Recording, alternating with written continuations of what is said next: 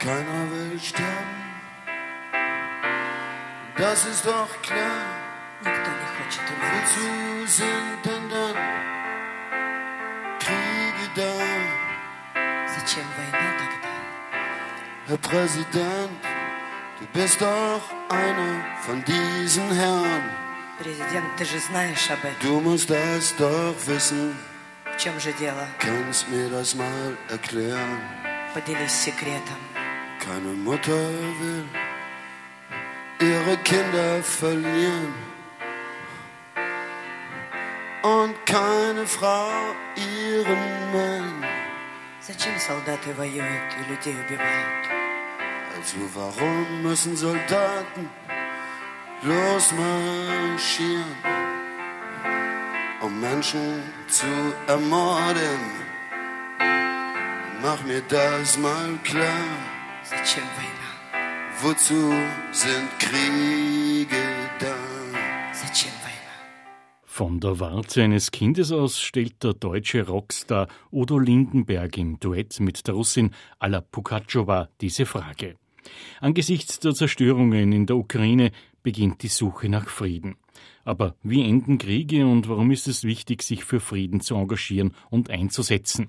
In den Perspektiven hören Sie heute einen Friedensforscher, der auf diese Fragen Antworten anbietet. Ja, mein Name ist Thomas Reutner. Ich arbeite für den Internationalen Versöhnungsbund, für den österreichischen Zweig, bin da für aktive Friedenspolitik zuständig und für das Projekt der Einführung eines zivilen Friedensdienstes in Österreich. Ansonsten bin ich Privatdozent am Institut für Politikwissenschaft und am Institut für internationale Entwicklung der Universität Wien. Das heißt, ich unterrichte Friedens- und Konfliktforschung und auch österreichische Außen-, Sicherheits-, Verteidigungs- und Friedenspolitik. Und nebenbei bin ich auch noch selbstständig und für diverse Schreibarbeiten, für Vortragsverpflichtungen auch immer gerne zu haben. Thomas Reutner stammt aus Linz. Ist natürlich immer schwierig, was an Menschen und welche Teile der Sozialisation ein gesellschaftliches Engagement und welches dann am Ende des Tages ausmachen. Aber ich bin in einer Gegend groß geworden, in der neuen Heimat in Linz, wo sehr viele Menschen gelebt haben, die Deutsch nicht als Muttersprache hatten und mit dem nicht aufgewachsen sind, die aus verschiedensten Ländern gekommen sind, wo es eben Krisen und Konflikte gab. Das war eine Gegend, wo nur solche Menschen gewohnt haben. Da hat man die unterschiedlichen Krisen von Ungarn über Krisen in Polen, in Kambodscha und verschiedenen anderen Ländern, Vietnam dann bemerkt. Als Kind war für mich das immer sehr angenehm, weil das waren kleine Wohnungen, kinderreiche Familien. Das heißt, ich hatte immer jemanden zum Spielen, egal was für Tages- und Nachtzeit das war. Und gleichzeitig ist das natürlich ein Umfeld, in dem es nicht ganz konfliktfrei abgeht, aber wo man natürlich auch immer wieder, auch wenn man das in diesem Alter, wie ich war, nicht immer so wahrnimmt, wo man versucht, sich sozusagen mit Konflikten in irgendeiner Form auseinanderzusetzen und zu positionieren. Ich war nie so diese Art von Vermittler, sondern der versucht da, zu verstehen, wie ticken Menschen und wie werden Konflikte bearbeitet, wie kann man sie bearbeiten. Kinder haben kleine Konflikte, stimmt das? Naja, oft geht es natürlich auch, wie in der großen Politik heute, um Ressourcen. Wer hat welches Radl, äh, wer hat ein neues Mickey Mouse oder eben nicht. Da spielen natürlich solche Dinge immer eine Rolle. Gleichzeitig heißt es natürlich auch, auf welche andere Art und Weise kann man sich beschäftigen, außer mit materiellen Dingen, die halt damals einfach auch sehr vielen Menschen, sehr vielen Kindern nicht zur Verfügung gestanden sind. Da hat es kein Taschengeld gegeben für viele Kinder, da hat es nicht die neuesten Comics gegeben, sondern wie kann man in einem Sandkosten einen ganzen Tag kreativ sein, ohne dass man auch nur einen Schilling braucht? Thomas Reutner studiert Sozialwirtschaft in Linz. Das Fach Sozialwirtschaft war ein, wirklich ein sehr offenes und ja, ich sage jetzt mal beinahe interdisziplinäres mit viel Wahlmöglichkeiten. Für, für Ökologie war da drin, für Sozialpolitik war da drin. In meinem Fall war Pädagogik mit drin, juristische Aspekte. Also das hat mir sehr zugesagt, weil es einfach eine große Varianz gegeben hat, sie auch auf Punkte zu spezialisieren, die in meinem Fall aus dem Zivilgesellschaftlichen herauskamen und in der damaligen Zeit waren, waren die Lehrenden natürlich gegenüber Initiativen von Studierenden, selbst was erarbeiten zu wollen und selbst ein Thema mitzubringen, also eine große Offenheit geben und das kam mir damals sehr entgegen. Unter der Regierung Kreisky wird auf Druck pazifistischer Verbände der Zivildienst eingeführt. Auch dem Bundesheer ist der Zivildienst nicht unrecht, der sogenannte Waffenverweigerer für den normalen Dienst eher einen Störfaktor darstellten. Thomas Reutner beobachtet die Szenerie und die daraus resultierenden Alternativen. Ich bin eigentlich untauglich, aber habe mich natürlich in meiner Sozialisation in der Friedensbewegung viel mit Zivildienst und mit jenen, die damals aufgrund der unterschiedlichen Regelungen und Erschwernisse, die damals nicht zum Zivildienst gehen konnten, weil sie Termine versäumt haben und Fristen versäumt haben, beschäftigt und dann auch mit jenen, die immer nach Alternativen gesucht haben, nach Auslandsdienst, nach Entwicklungsdienst. Damals in den in Beginn der frühen 1990er Jahre haben sich damals die österreichischen Friedensdienste gegründet als freiwilligen Einsätze. Damals sind ab 1993, etwa zehn Jahre, ca. 120 freiwillige Männer und Frauen im Gebiet des ehemaligen Jugoslawien eingesetzt worden, um da mitzuhelfen, um da Organisationen lokal zu unterstützen in ihrem Engagement für Frieden und Gerechtigkeit. Und das waren Aspekte, die mich natürlich immer interessiert haben, nach Alternativen zu suchen, wie kann man Konflikte auf regionaler, auf lokaler Ebene und auch auf globaler Ebene und Institutionen unterstützen, um Konflikte auf eine gewaltfreie, friedliche Art und Weise zu lösen. Das Spannungsfeld von Fragen der sozialen Gerechtigkeit, des Friedens und der ökologischen Dimension interessieren Thomas Reutner. Daraus entwickelt sich auch sein Engagement in der Friedensarbeit. Dieses Spannungsfeld war für mich immer am allerinteressantesten da habe ich dann in einer sehr offenen Friedensorganisation in der oberösterreichischen Friedensbewegung dann Anknüpfungspunkte gegeben, wo man auch bündnispolitisch ganz offen war in verschiedenste Richtungen, gab enge Zusammenarbeit von Pax Christi über Menschenrechtsorganisationen und so weiter. Und das war so dieses Feld, wo diese Interessenschwerpunkte und das Denken über den engeren Sinne von Frieden im Sinne der Abwesenheit von Krieg und Gewalt, sondern Friedensbedingungen, die eben viel mit Gerechtigkeit zu tun haben und die für mich immer mehr, damals schon, aber immer mehr mit einer ökologischen Dimension zu tun haben.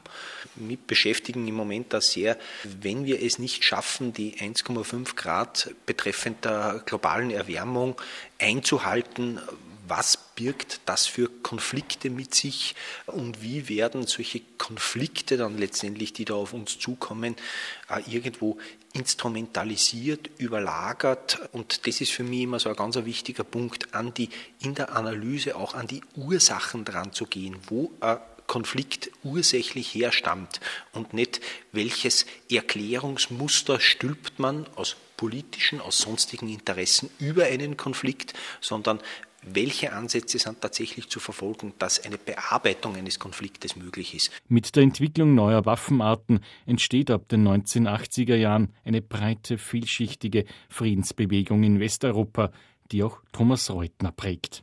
Die Blüte der Friedensbewegung, wo ich natürlich noch viel zu jung gewesen bin, um auf die großen Friedensdemonstrationen zu gehen.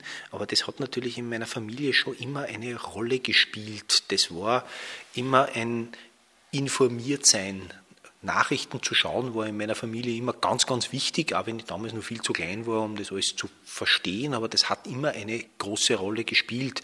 Und für mich war das dann schon so ein, ein, ein Punkt, auch aus einer österreichischen Perspektive, aus einer Perspektive generell, die kritisch gegenüber Atomwaffen gewesen ist, sehr kritisch gegenüber Atomwaffen gewesen ist, äh, ein Stück weit zu verstehen, warum haben denn Akteure Atomwaffen, was treibt sie denn an, was sind denn die Mechanismen, die da dahinter stehen und vor allen Dingen dann auch, wenn man sich dann Verhandlungsprozesse und Vertragswerke, die ganze Institutionalisierung anschaut, die hinter sowas stehen um eben eine Eskalation äh, einzuhegen, einzudämmen, unwahrscheinlicher zu machen, was da dahinter steckt. Das hat mir immer sehr interessiert und das ist sozusagen auch diese juristischen und völkerrechtlichen Aspekte, die immer wieder eine Rolle spielen.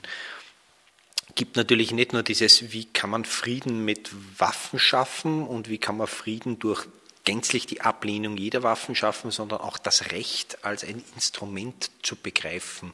Und da ist also Recht immer als eines, der, das auf Seiten der, der Schwächeren steht und die Stärke dieses Rechts entsprechend zu betonen.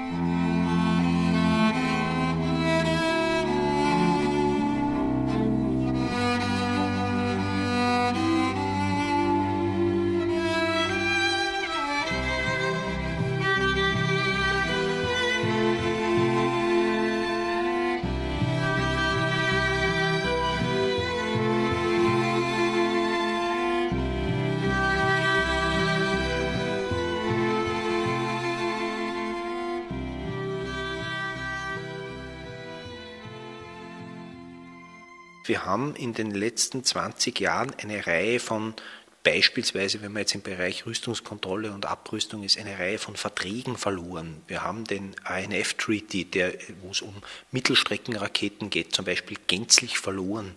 Wir haben den Open Skies Treaty als Rüstungskontrollvertrag verloren. Wir haben schon ein bisschen länger zurück den ABM-Vertrag über Anti-Ballistic Missile Treaty verloren, wo es um, um Raketenabwehrprogramme geht. All das ist natürlich nur ein Ausdruck davon, dass Vertrauen in den internationalen Beziehungen verloren gegangen ist. Die Akteure trauen sich nicht mehr über den Weg. Nicht nur USA und Russische Föderation, sondern betrifft einige EU-Staaten, betrifft da das Verhältnis zwischen den Vereinigten Staaten von Amerika und der Volksrepublik China. Das heißt, die Weltpolitik ist ein Stück weit konfrontativer geworden. Die Durchsetzung von nationalen Interessen ist Trumpf. Man setzt viel weniger auf inkludierend wirkende Institutionen wie die Vereinten Nationen. Und das bemerkt man dann an allen Ecken und Enden, dass man jetzt mit den Machtverschiebungen, die es gibt in politischer und in ökonomischer Hinsicht, aufgrund der geringeren Rolle von inkludierend wirkenden Institutionen schlechter zurechtkommen. Das bedeutet aus meiner Sicht, dass wir uns jene Aspekte, die in den internationalen Organisationen dafür sorgen, dass Konflikte nicht gewaltsam ausgetragen werden, diese Aspekte auch entsprechend zu stärken. Und das heißt natürlich ja irgendwo, dass die Stärkung von Institutionen auch immer wieder eine Einschränkung des Recht des Stärkeren ist. Jene, die politische und vor allen Dingen militärische, ökonomische Macht haben, sich entsprechend an das Recht halten, aber wenn es jetzt vielleicht nicht ihren nationalen Interessen entspricht. Und das ist das, wo wir in den letzten Jahren auch in gewisser Hinsicht einen Wandel gesehen haben. Und natürlich auch eine unterschiedliche Wahrnehmung haben. Wir sehen heute den Krieg in der Ukraine, den wir aus guten Gründen verurteilen, weil er in vielfacher Hinsicht internationales Recht verletzt. Gleichzeitig sehen wir aber auch, die Türkei wird ja immer wieder als Akteur in den Verhandlungen auch ins, ins Spiel gebracht, wenn die Türkei ihre nationalen Rechnungen begleicht in Bezug auf den Anschlag, der jetzt gewesen ist, auch kein Mandat des Sicherheitsrates für internationale Militäraktionen einholt, dann ist das ja auch ein Bruch des Völkerrechts. Äh, und hier haben wir schon auch ein Stück weit besonders seit den Kriegen im ehemaligen Jugoslawien mit zweierlei Maß ein Stück weit gemessen. Wenn es Völkerrecht gibt, dann gilt es für alle gleichwertig und da gilt es, diese Normen auch entsprechend zu stärken und vor allen Dingen auch politische Instrumentarien zu setzen, damit wir sie besser wahrnehmen und vor allen Dingen damit sich die Staaten auch entsprechend daran halten. Das ist keine Reinheit im Gedanken, dass sich halt alle an Regeln halten, sondern es dient ja letztendlich sozusagen unserer menschlichen Sicherheit, unserer persönlichen Sicherheit, aber auch den vielen Aspekten, die eben zu menschlicher Sicherheit gehören. Das haben wir jetzt in den letzten zwei Jahren im Zuge von Corona, mehr als zwei Jahren, merken können, was menschliche Sicherheit alles bedeutet und was eine funktionierende Gemeinschaft, ein funktionierendes Gesundheitswesen, ein funktionierendes familiäres und sonstiges Umfeld alles bedeutet für uns. Kriege enden am häufigsten, wenn alle oder einzelne Kriegsparteien militärisch, materiell oder ideell nicht mehr in der Lage sind, ihren Widerstand aufrechtzuerhalten. Ist nach einem Waffenstillstand Zeit für Friedensverhandlungen? Friedensforscher Thomas Reutner zu Beendigungsmöglichkeiten von Kriegen. Naja, einen militärischen Konflikt kann man beenden, indem einerseits eine Partei einen militärischen Sieg einfährt, das ist das eine, mit all den Opfern, mit all dem Leid, das damit verbunden ist für Menschen. Das muss man halt immer auch sehen, das sind nicht nur Schachfiguren, die man hin und her schiebt und sagt, der hat politische Gewinne und der hat politische Verluste. Und zum Zweiten ist natürlich einen Verhandlungsprozess zu starten. Wenn wir die Kriege seit 1945 anschauen, dann haben wir von damals bis heute gibt es ein leichtes Übergewicht an militärischen Siegen, die Kriege beendet haben. Allerdings mit einer Tendenz dazu, dass Verhandlungslösungen wichtiger werden. Und wir hatten auch eine Phase in der Geschichte ab den frühen 1990er Jahren, einige Zeit, wo Verhandlungslösungen die dominante Variante waren, um Konflikte gewaltsame Konflikte und Kriege entsprechend zu beenden. Und das hängt natürlich mit, wieder mit Fragen von Vertrauen, mit Fragen von mit dem Recht, mit Institutionen, die in der Lage sind, eine derartige Funktion einzunehmen. Und was für mich jetzt dieser spannende Aspekt ist, welche Beiträge können nicht nur Staaten leisten, aufgrund ihrer besonderen Geschichte, aufgrund ihrer besonderen Beziehungen zu anderen, Beispielsweise jetzt die immerwährende Neutralität, die ja per se bedeutet, keinem Militärpakt anzugehören. Welche Instrumente haben wir da in der Hand? Gerade zum Beispiel Österreich als Amtssitz der Vereinten Nationen, als Amtssitz der OSZE, als Land, das in vielen Teilen der Welt guten Ruf auch in, insgesamt hat aber auch flankierend, welche Beiträge können zivilgesellschaftliche Organisationen leisten.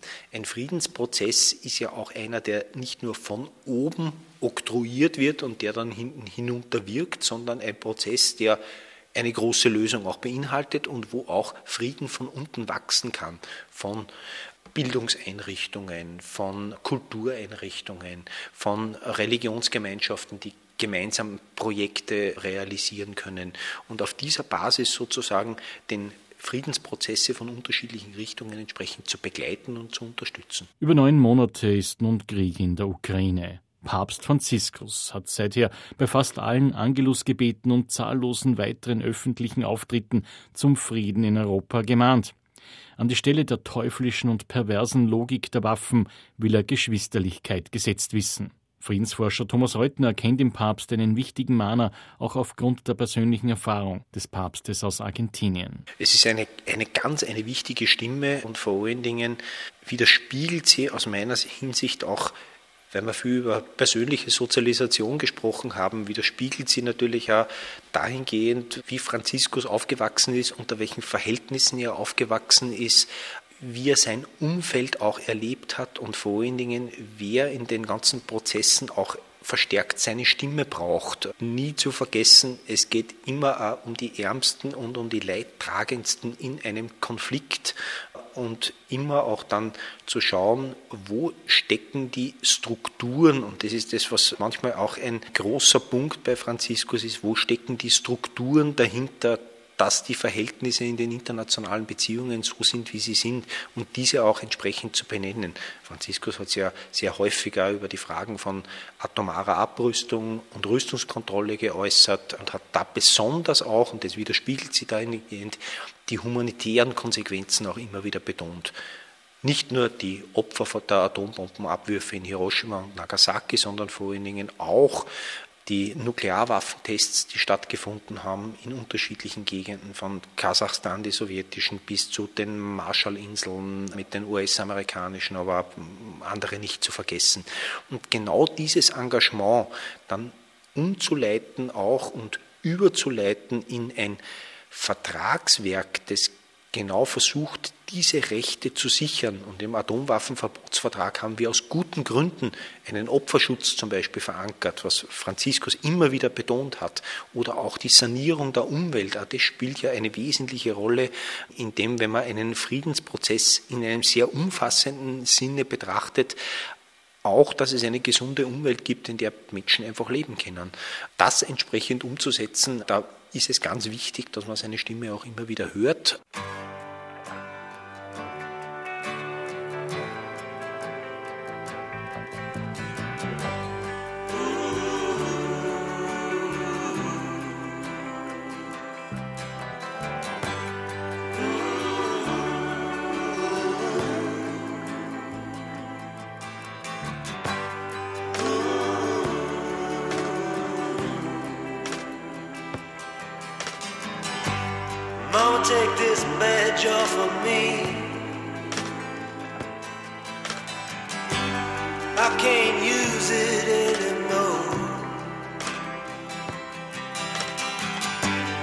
Getting dark, too dark to see.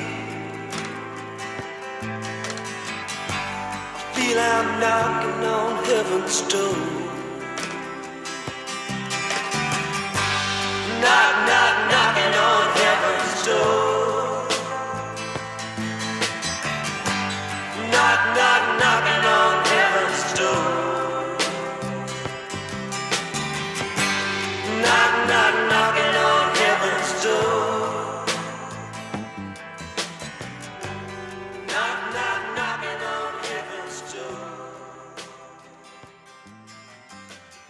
Thomas Reutner ist Friedensforscher und Privatdozent für Politikwissenschaft an der Uni Wien. Mitarbeiter im Internationalen Versöhnungsbund im österreichischen Zweig mit Zuständigkeitsbereich ziviler Friedensdienst und aktiver Friedenspolitik. Auf seiner Homepage thomasreutner.at, Reutner geschrieben mit TH, finden sich auch alle Informationen zu seinen Publikationen. Grundsätzlich bin ich Lehrender, bin ich Vortragender. Ich sehe mich durchaus auch als einen Akteur, der versucht, über institutionelle Grenzen auch hinweg zu denken, versucht, Bündnisse zu bauen. Ja, Lobbyist, durchaus auch im, im, im politischen Sinne. äh, Eine unserer Kampagnen im Versöhnungsbund bezieht sich auf die Einführung eines zivilen Friedensdienstes in Österreich.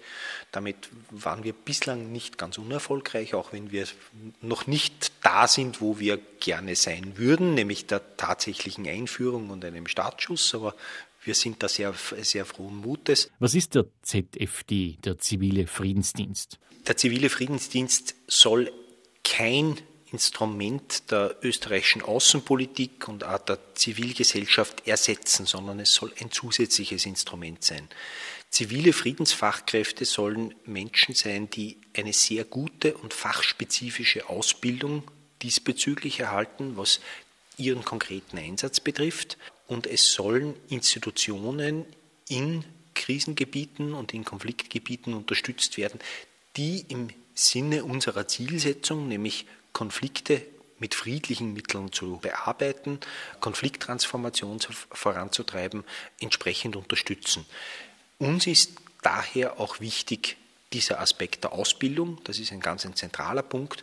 Und zum Zweiten sollen das keine Menschen sein, die das primär als Lerndienst und als Erfahrung sehen, sondern als Berufsfeld auch sehen. Deswegen ist es auch kein freiwilligen Einsatz von jungen Menschen, die vielleicht zwischen zwei Ausbildungen so einen Dienst machen, sondern da soll schon eine Art Berufsfeld entstehen. Das heißt, das sollen Menschen sein, die man dann in späterer Folge vielleicht mit Zusatzausbildungen oder die überhaupt aus diesem Feld auch kommen, für andere humanitäre Einrichtungen zum Beispiel tätig waren oder sein können, aber auch für beispielsweise für zivile Einsätze im Rahmen der Europäischen Union dann geeignet sind, für OSZE-Einsätze geeignet sind oder für jene der Vereinten Nationen. Als Fest der Familie und des Friedens wird Weihnachten nicht nur von Christen, sondern auch von vielen Nichtchristen gefeiert. Was gibt uns für den Advent, die Zeit des Wartens darauf, Friedensforscher Thomas Reutner zum Denken mit auf den Weg? Das Wichtigste ist für uns auch hinzuschauen, Konflikte ähm, nicht, weil sie gerade sehr viel sind, zu verdrängen, wegzuschieben, sondern immer wieder auch hinzuschauen und vor allen Dingen da zu schauen, wie geht es den Menschen, wie geht es unter Umständen den Ärmsten in diesem Konflikt.